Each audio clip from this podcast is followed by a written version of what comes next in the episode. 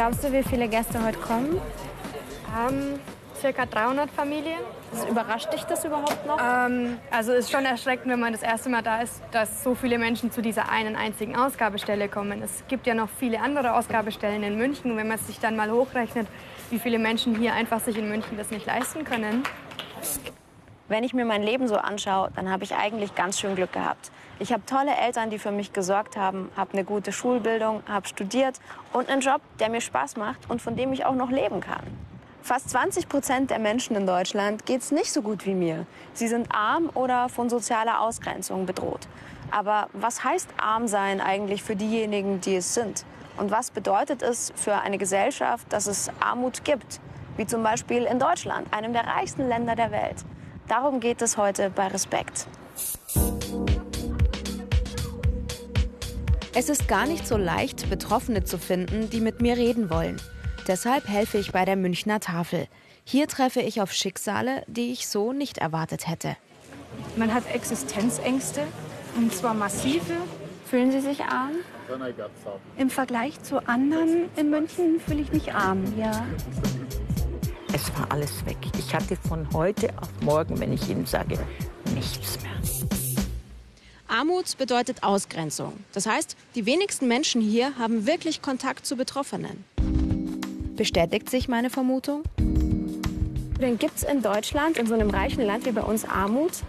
Ja, auf jeden Fall. Ja, es gibt es sicher, aber vielleicht doch nicht so viel, wie man spricht. Ja, sind aber selber schuld. Die meisten sind selber schuld. Ich gebe mich auch mit den Leuten nicht so wirklich ab, weil ich habe mein eigenes Leben und das, was ich führe. Und ähm, ich glaube, jeder Mensch selber ist für sich selber verantwortlich. Mich würde auch interessieren, ob Sie denn vielleicht jemanden persönlich kennen, der irgendwie betroffen ist von Armut. Nein, eigentlich nicht. Nein, nicht direkt, nein, aber ich weiß es. Würden Sie für mich auch noch was ergänzen? Diesen Satz, wer arm ist, ist. Also ich denke mal, äh, wer heute arm ist, ist arm dran. Okay. Sie können es gerne an meinem Rücken schreiben.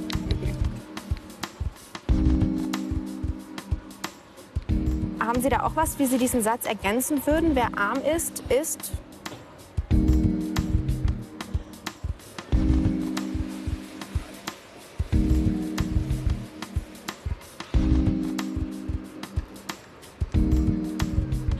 Aus Statements zum Thema Armut soll am Ende ein Plakat werden, das ich mit zur Münchner Tafel nehme. Ich war jetzt gerade eigentlich dabei, mein Plakat zu machen. Jetzt habe ich den Stefan getroffen, der hier zufällig vorbeigekommen ist. Und er hat mir erzählt, er hat es gar nicht so leicht. Magst du mir kurz erzählen, was gerade so dein Tagesablauf ist? Es ist jetzt noch relativ früh. Ich stehe um 8 Uhr auf. Ähm, entweder ich renne dann zum Arzt, weil ich momentan geschwollene Beine habe. Ja. Ähm, oder, oder ich, ich schaue halt, dass ich meinen Tagesablauf ähm, finanziell geregelt kriege. Und das heißt für mich, dass ich schnurren gehe. Das heißt, du hast uns jetzt gerade auch gefragt. Genau. genau damit habe hab ich angefangen. Ihr wart jetzt nicht die Ersten, aber, aber so in der ersten Viertelstunde noch. Mhm. Viele Menschen sagen ja auch, wer arm ist, der ist selber schuld. Ja. Was würdest du zu denen sagen? Man kann man nicht pauschalisieren. Also, natürlich habe ich ein Stück dazu beigetragen, aber, aber ganz allein.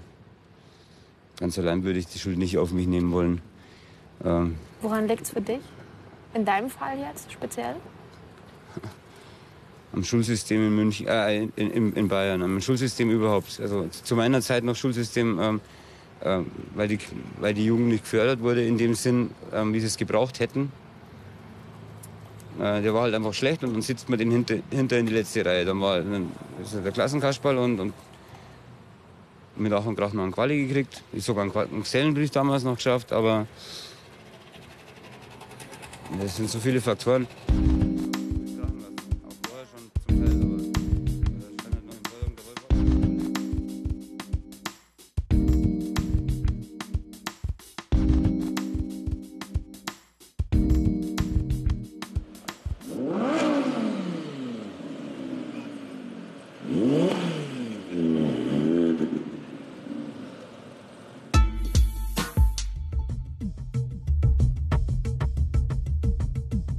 Weltweit leben über 700 Millionen Menschen in extremer Armut.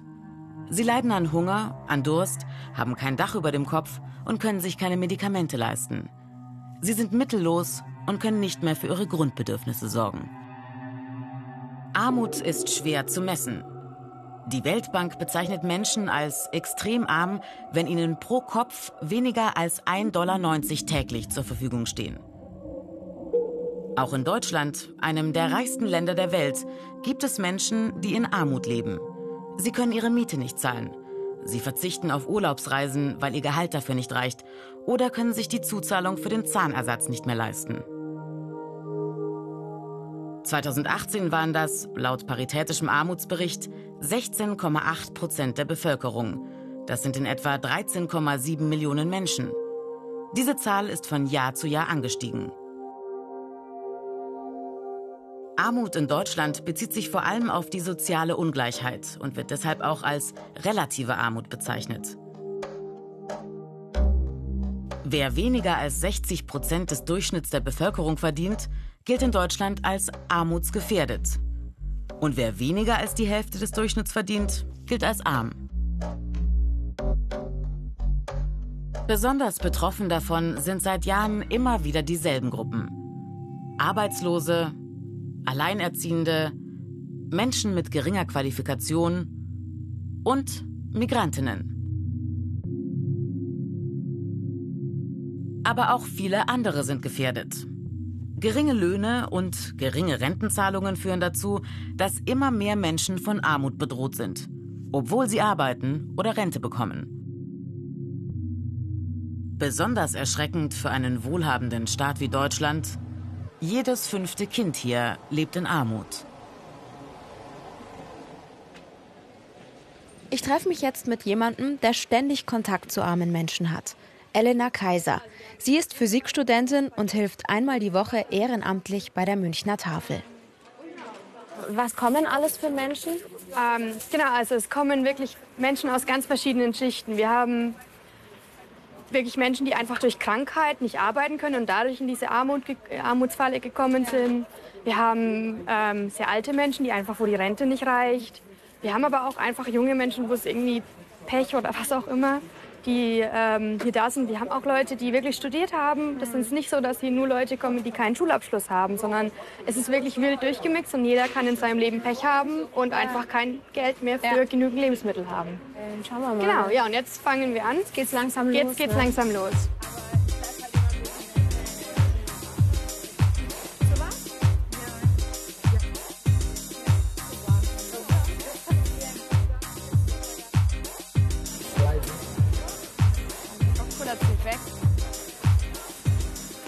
Hoffe, dass ich bei der Münchner Tafel auch mit Betroffenen ins Gespräch komme. Aber wollen die überhaupt mit mir reden? Entschuldigung, darf ich Sie ganz kurz stören? Ich bin vom Bayerischen Rundfunk. Ja. ja. Haben Sie schon gehört? Ja. Ja. Aber ich muss nicht aufgenommen. Sie möchten nichts?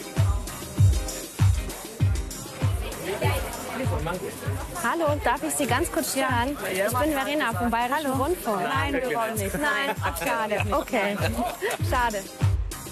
Rentner sind besonders armutsgefährdet. Was bedeutet das für die Betroffenen? Vielleicht ist sie bereit, mit mir zu sprechen. Warum kommen Sie denn eigentlich ich zur gehe zur Tafel, weil ich habe eigentlich nicht so viel Rente. Dürfen wir Sie mal zu Hause besuchen, wo Sie uns mal erzählen, wie Ihr Alltag so ist? Ja, Sie können mich schon besuchen. Ja. ja. Ich war so hoch oben, bin so, hoch, so tief gefallen und bin von der unteren Stufe allmählich immer wieder auf die höhere Stufe okay. gekommen. Wir vereinbaren einen Termin. Axel Schweiger. Zweimal pro Woche kümmert er sich ehrenamtlich um seine Ausgabestelle hier bei der Münchner Tafel. Die meisten seiner Gäste kennt er persönlich. Es war ja schon auch nicht ganz einfach, Leute zu finden, die mit mir sprechen wollten. Mhm. Was ist es denn? Ja, die Scham ist das. Also ja. in so einer reichen Stadt wie München ist es natürlich überhaupt nicht sexy, arm zu sein. Das mag vielleicht in Berlin sexy sein, aber hier in München ist es das überhaupt nicht. Was macht denn das mit einer Gesellschaft, wenn die einen so viel haben, also wenn sich alles immer weiter spaltet? Ja, das ist eine große Gefahr für die Gesellschaft meines Erachtens, weil da auch soziale Spannungen in der Folge kommen können. Obwohl es uns so gut geht. Obwohl es uns so gut geht. Aber wir fangen ja schon an, dass wir Feindbilder aufbauen. Arm gegen Arm wird dann ausgespielt, komischerweise. Es wird nicht geschaut, was könnte man in der Gesellschaft verändern, dass man wieder näher zusammenrückt. Die Solidarität hat einfach abgenommen und nimmt immer weiter ab. Und das ist sehr gefährlich für die Gesellschaft.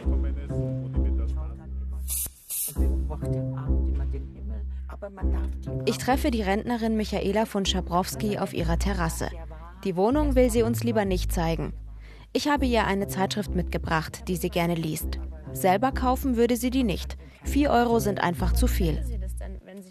Mich würde so ein bisschen interessieren, weil Sie ja gesagt haben, Sie hatten Höhen und Tiefen im Leben, wie das so verlaufen ist. Ich war damals in so einer Haushaltsagentur drin und dann kam plötzlich eine Anfrage, ach, Fernseh hat angefragt. Mhm. Und dann habe ich mein Casting, ich wurde dann eingeladen zum Casting und bin da dorthin gegangen und wurde dann tatsächlich genommen. 2006 bekommt Michaela von Schabrowski eine eigene Putzsendung im Fernsehen. Doch nach wenigen Jahren steigt sie schon wieder aus und findet keinen neuen Job mehr. Naja, und plötzlich war halt das Geld weg. Und jetzt hast du keinen Job und denkst dir immer, ja, gut, okay. Und dann bist du auf einmal schnell von oben, bist du nach unten gefallen.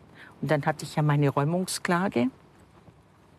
Und dann war ich so am Boden zerstört. Also wirklich, ich bin dann auch in psychiatrische Behandlung gegangen.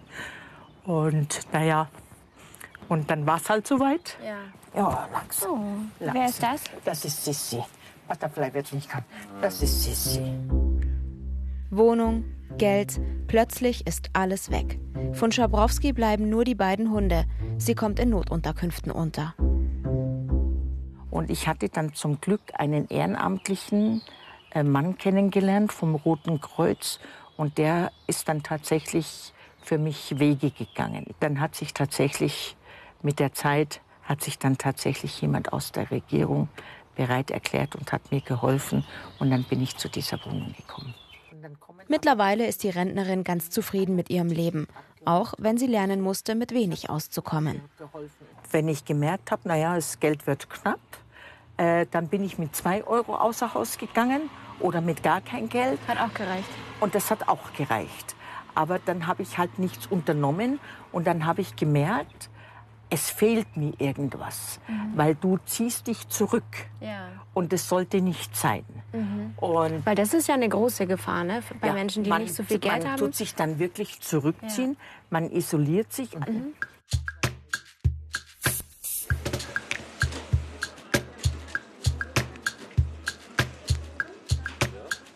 An der Münchner Tafel treffe ich Werner Fröhlich. Er ist Soziologe an der Ludwig-Maximilians-Universität in München. Das Thema Armut beschäftigt ihn schon lange. Diese Schere, von der immer gesprochen wird zwischen Arm und Reich, gibt es die wirklich? Äh, Die gibt es äh, allerdings in einer anderen Form, wie sie häufig beschrieben wird.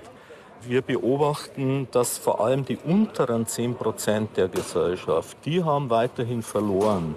Ja. Während alle anderen Perzentile, wie das so schön heißt in der Forschung, äh, eigentlich gewonnen haben. Wobei wir hier auch beobachten, dass es oben sehr viel höhere Zuwächse gibt als in den mittleren Regionen. Das heißt, die oben sind, kriegen immer Die mehr. oben und werden die immer unten- reicher und die unteren 10 Prozent verlieren weiter. Okay. Das ist das Dramatische dran. Ja. Weil gerade die ja sowieso sehr stark betroffen sind und die werden weiter äh, noch äh, stärker betroffen von der gesamten Entwicklung als sowieso die anderen Gruppen. Was mich überrascht, arme Menschen haben eine viel geringere Lebenserwartung. Also das geht inzwischen an die neun Jahre ran. Wow. Ja, also das ist wirklich dramatisch, der Verlust an Lebensjahren durch äh, diese Armutssituation. Woran liegt es? Naja, es ist schlechte Ernährung, Co-Abhängigkeiten, also Rauchen, Trinken wegen der psychischen Anspannung, wenig Bewegung.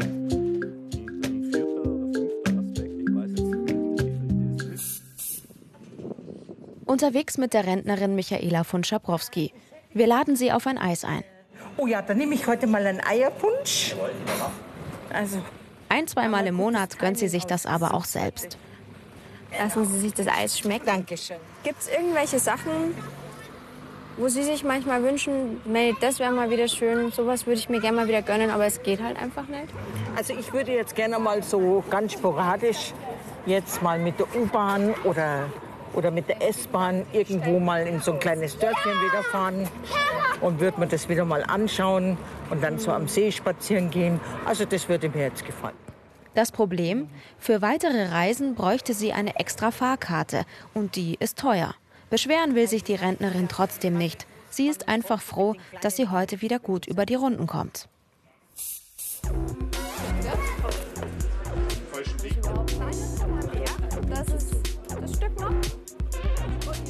Halbzeit bei der Tafel. Insgesamt werden jede Woche 20.000 Menschen in München versorgt. Im Prinzip eine ganze Stadt.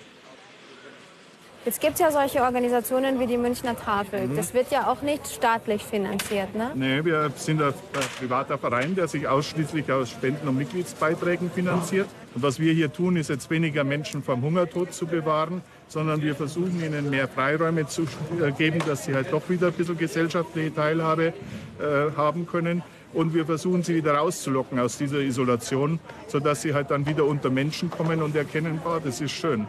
Deshalb haben wir auch diese Form der Wochenmärkte und nicht irgendwelche schäbigen alten Supermärkte. Aber ist es nicht ein bisschen traurig, dass Sie das über Spenden organisieren und Ja, dass das es kann- nicht von staatlicher Seite kommt? Kann man so und so sehen. Wenn jetzt der Staat das organisieren würde, würden Sie glauben, dass der den Salat, der schon ein bisschen welk ist, rechtzeitig unter die Leute bringen könnte? Das, glaube ich, müssen Privatleute tun. Und deshalb bürgerschaftliches Engagement natürlich immer gegeben. Also immer zu schreien, der Staat muss alles richten, ist der falsche Weg. Das können wir gut machen. Was der Staat machen müsste, ist die Voraussetzungen mal zu verändern. Das also auch heißt? im Polit, ja, man muss mal drüber nachdenken, wie kann man das Vermögen gerechter verteilen? Wie kann es sein, dass jemand, der ein Leben lang gearbeitet hat, so wenig Rente kriegt, dass er nicht davon leben kann? Das sind Ungerechtigkeiten und das, das schadet dem Staat als solchen. Dafür wären Politiker da, dass sie das mal verändern. Also die größte Gruppe,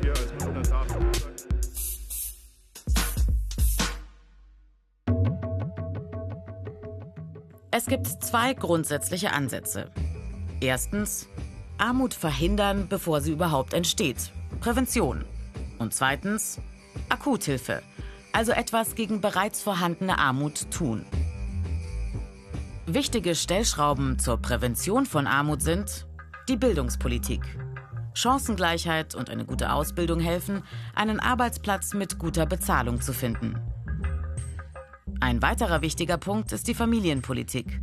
Genügend Plätze für die Kinderbetreuung sorgen dafür, dass beide Eltern und auch Alleinerziehende arbeiten können. Für alle wichtig, bezahlbare Sozialversicherungen. Die Kosten für Renten, Kranken- und Pflegeversicherung steigen. Meist muss auch zusätzlich privat vorgesorgt werden. Vor allem Geringverdiener können sich die Zusatzvorsorge nicht leisten. Ein Armutsrisiko.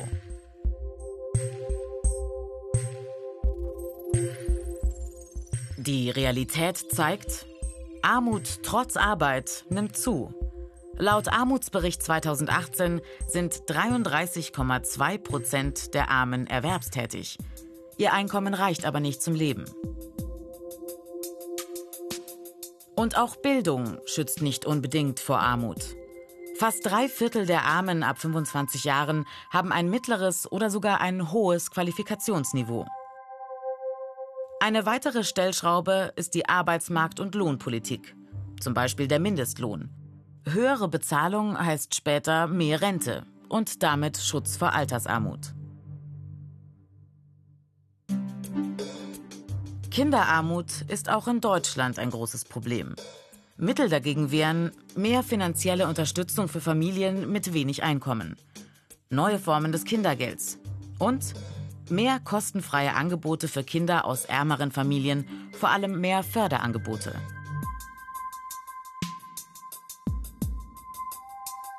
Drei von zehn zur Miete wohnenden Personen sind arm. Wer Wohneigentum besitzt, ist nur in vier von 100 Fällen arm. Fazit, die Wohnungspolitik muss sich ändern. Mehr sozialer Wohnungsbau, soziale Reformen im Mietrecht und vor allem eine Mietpreisbremse. Nach zwei Tagen bei der Tafel erklärt sich eine alleinerziehende Mutter bereit für ein kurzes Gespräch. Ihre Bedingung, ihr Gesicht darf nicht zu sehen sein. Ich möchte nicht erkannt werden, weil ich drei Kinder habe, die schulpflichtig sind und ähm, das ihnen einfach unangenehm wäre. Es wird dann teilweise auch manchmal geschaut, wenn gesagt wird, die müssen sich ein Zimmer teilen zu dritt oder wenn man nicht in Urlaub fahren kann oder kein Auto hat. Und genau, das möchte ich ihnen ersparen sozusagen. Warum müssen Sie zur Tafel kommen? Ich war Erzieherin und kann jetzt aufgrund von verschiedenen Traumata, die ich erlebt habe, nicht mehr arbeiten und habe dann auch noch einen chronischen Tinnitus seit 17 Jahren. Und ja, die Kinder haben einen Vater, von dem bin ich getrennt seit einem Jahr und die Ehe ist nicht gut verlaufen. Und drei Mädels im Teenageralter, das ist wahrscheinlich, da hätte jede gerne auch mal. Genau, einen Raum für sich und das geht halt nicht. Ja. Ja. Wie ist es sonst? Wahrscheinlich haben die ja auch mal Wünsche und Bedürfnisse, Ja. die andere Kinder haben, Ja. die, die man sich dann wahrscheinlich nicht leisten kann. Nee, oder? die kann man sich dann nicht leisten. Da muss man dann einfach sagen, also wir müssen sparen und ähm, es geht jetzt nicht sofort und du musst deinen Geburtstag abwarten und Weihnachten zusammen. Und ja, so ist es. Gibt es so Träume, die Sie haben, die Sie Ihren Mädels gerne ermöglichen würden? Ich würde gerne in Urlaub fahren. Ja. Für zwei Wochen irgendwo hin. Mit den Kids. Ich muss fast heulen. ist nicht schlimm. Zurück bei der Tafel. Ich habe zwei Jungs getroffen, die mit mir sprechen wollen. Der Arif und der Asif. Für wen holt ihr alles? Äh, von meinen Eltern. Wir wohnen zu viert in einer Wohnung. Das heißt, ihr beiden kümmert euch auch um die ganze Familie irgendwo. Äh, ja, nachdem meine Eltern sind äh, vor ungefähr sieben oder acht Monaten nach Deutschland gekommen und es ist ein bisschen schwierig vor denen, das, äh, wegen der Sprache. Dürfen wir euch denn mal zu Hause besuchen? Ja, ja sehr gerne. Ja, cool. Dann machen wir was aus und kommen vorbei. Zu Hause bei Arif. Fast vier Jahre lebt er jetzt in Deutschland. Dankeschön. Ja, bitte sehr. Er erzählt mir, dass er und seine Familie aus Afghanistan flüchten mussten. Weil mein Vater war Journalist und mein Bruder war auch, äh, hat eine Zeitung selber, äh, hatte eigene Zeitung gehabt. Und ich war auch ein bisschen aktiv als Journalist. Und Mhm. dann, es war wirklich sehr schwierig für uns. Ich glaube, es gab auch einen Bombenanschlag auf euch. Genau, genau. Und danach, wir haben gesagt, nee, wir lassen das. Wir hatten zwei Haus in Afghanistan, Autos und alles. Wir haben einfach so hingelassen und dann wir sind hier gekommen. In Deutschland fängt die Familie noch mal ganz von vorne an. Mittlerweile wohnen sie zu viert in einer Dreizimmerwohnung. Arif lernt Deutsch, macht eine Ausbildung zum Mediengestalter. Da verdient er 600 Euro. Die Hälfte davon geht für die Miete drauf. Seine Eltern bekommen Sozialhilfe. Sie teilen sich das Geld und müssen gut haushalten. Ja, nachdem dass wir hier neu umgezogen, ich muss einige Sachen kaufen, aber nicht Neues. Die sind alles, alle Sachen so. Du siehst in der Wohnung. Ich habe äh, von Freunden bekommen oder auch äh, ich habe äh, von Fluma gekauft oder ich habe äh, zum Beispiel in Internet Secondhand ge, äh, gebrauchte Sachen gekauft und da am Ende dieser Monat ich habe gar nicht, weil Hast du nichts mehr? Genau, weil äh, wenn man neu ist in einer Wohnung zum Beispiel, wir hatten gar nicht in die Wo- äh, Wohnung drin und da musste ich einige Sachen kaufen. Zweimal die Woche geht Arif zur Schule. Bildung, für ihn total wichtig, damit er in Deutschland Fuß fassen kann. Aber genau daran hakt es in Deutschland, sagt Soziologe Werner Fröhlich. Problem seit 1964, äh, was man staatlich, denke ich, unbedingt angehen muss, äh, ist, äh, dass man viel mehr noch in die Bildung investiert, was ja eine Lösung wäre, Ja. Personen oder Menschen aus Armut zu bringen, indem man sie besser ausbildet. Also es verlassen immer noch 8 Prozent eines Sch- Schülerjahrgangs die Schule ohne Abschluss in Deutschland. Und das wird häufig ja auch weitervererbt, oder? Das wird eben weiter vererbt. äh, Das heißt, äh, weil äh, unser Schulsystem eben, ich überspitze jetzt mal, Chancengleichheit ein bisschen außer Acht lässt. Also wir beobachten, wenn man Bildungsforschungsergebnisse anguckt, dass Lehrkräfte immer noch Schülerinnen und Schüler äh, deren Familien akademischen Hintergrund haben, eher aufs Gymnasium empfehlen als eben andere Schülerinnen. Wir beobachten, dass Lehrkräfte äh, solche Schülerinnen äh, auch teilweise besser benoten und lauter solche Dinge. Und, äh, das kann man, also. Schule und Ausbildung stehen für Arif an erster Stelle. Knapp danach seine große Leidenschaft, Karate. Wir treffen seinen Bruder zum Training. In Deutschland sind die beiden schon Meister und Vizemeister ihrer Gewichtsklasse geworden. Ihr nächstes Ziel? Die Weltmeisterschaft für Deutschland. Doch für große Reisen fehlt momentan das Geld. Fühlst du dich arm in Deutschland? Äh, nicht so viel, weil wir, ich habe es in Afghanistan so gelernt, wenn du keine Sicherheit hast, dann bist du arm. Wir äh, sagen, ja, Gott sei Dank haben wir mindestens Sicherheit. Ja. Also das ist, also persönlich für mich ist es äh, wichtiger als Ja. äh, sozusagen Geld zu haben oder. Vielen, vielen Dank Ja, euch. gern geschehen. Alles Gute. Ja. Ciao, ciao. Macht's gut. Ciao. Ciao, ciao.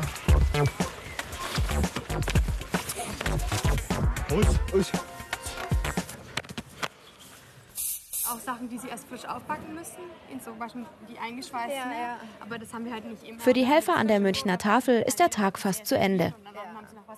Elena, wie war's heute? Die Leute haben sich sehr gefreut über das Ganze. Genau, aber trotzdem sehr anstrengend nach den äh, jetzt schon mehreren Stunden hier. Ja, Also, das glaube ich. Genau. Ich habe dir noch mal, oder was heißt dir mitgebracht, aber ich würde dir gerne was zeigen. Wir haben ja heute schon eine Umfrage gemacht in der Stadt. Ich würde das gerne mithalten. Und ich habe die Leute einfach mal gebeten, diesen Satz zu ergänzen. Wer Okay. arm ist, ist. Lies dir einfach mal in Ruhe durch und dann würde ich einfach gerne wissen, was du dazu denkst. Wer arm ist, sollte eine Chance bekommen. Genau. Findest du gut? Das finde ich gut, ja. Also jeder Mensch hat die Chance verdient auch. Ähm, und es müssen auch einfach Möglichkeiten geschaffen werden, dass die irgendwelche Chancen bekommen. Hat Hunger gilt aber wahrscheinlich für Deutschland jetzt auch nicht unbedingt. Die meisten Menschen können sich schon Lebensmittel leisten, ähm, aber dann kann man sich halt vielleicht nichts anderes leisten. Also man möchte halt vielleicht auch mal sich einfach für sich selbst was gönnen. Wer arm ist, ist selber schuld? Definitiv nicht. Also jeder kann Pech haben, aber manchmal klappt es halt einfach nicht, da rauszukommen. Vielen, vielen Dank. Danke, dass wir dich den ganzen Tag begleiten durften. Gerne. Dass es gleich sortiert ist und so. Und dass man das Auch in einem reichen Land wie hier in Deutschland gibt es Armut. Die ist nicht ganz so offensichtlich, weil die Betroffenen keinen Hunger leiden und meistens auch ein Dach über dem Kopf haben. Aber dafür hat sie andere Seiten. Ausgrenzung und Einsamkeit zum Beispiel. Diesmal habe ich Menschen getroffen, die nicht aufgeben, obwohl sie eigentlich jeden Grund dazu hätten. Das macht Mut und beweist den Helfern in unserer Gesellschaft, dass sie was bewirken können.